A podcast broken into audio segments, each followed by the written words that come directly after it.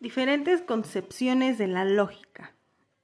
Para una concepción materialista, dialéctica, tanto de las ciencias como de la realidad,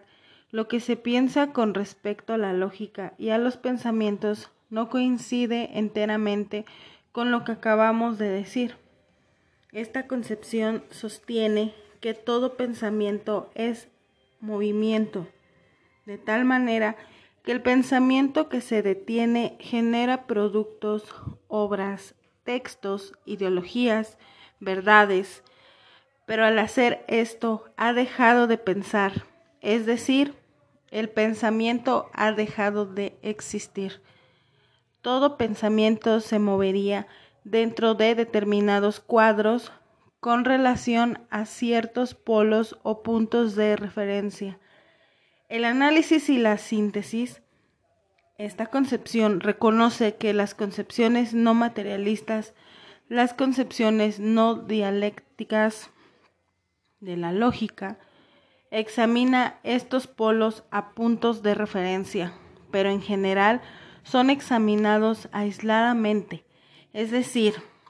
que no se analizan con profundidad las cosas, ya que la opción de estos dos puntos de referencia o polos constituyen precisamente en un análisis minucioso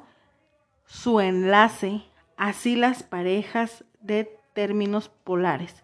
Los términos opuestos designan momentos, fases del pensamiento y se encuentran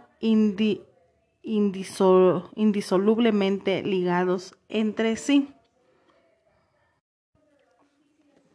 Existen también la concepción distinta de la que inicialmente señalábamos, que sostiene que el pensamiento vendría a ser simplemente una especie de nombre de etiqueta con relación a los objetos mencionados por los mismos.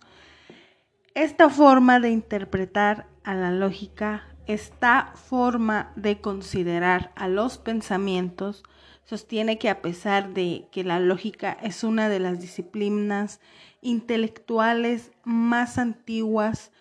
todavía subsisten multitud de opiniones diversas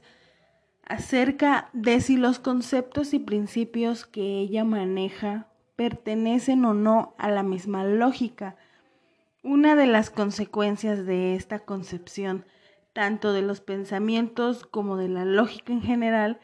es que las elaboraciones lógicas o científicas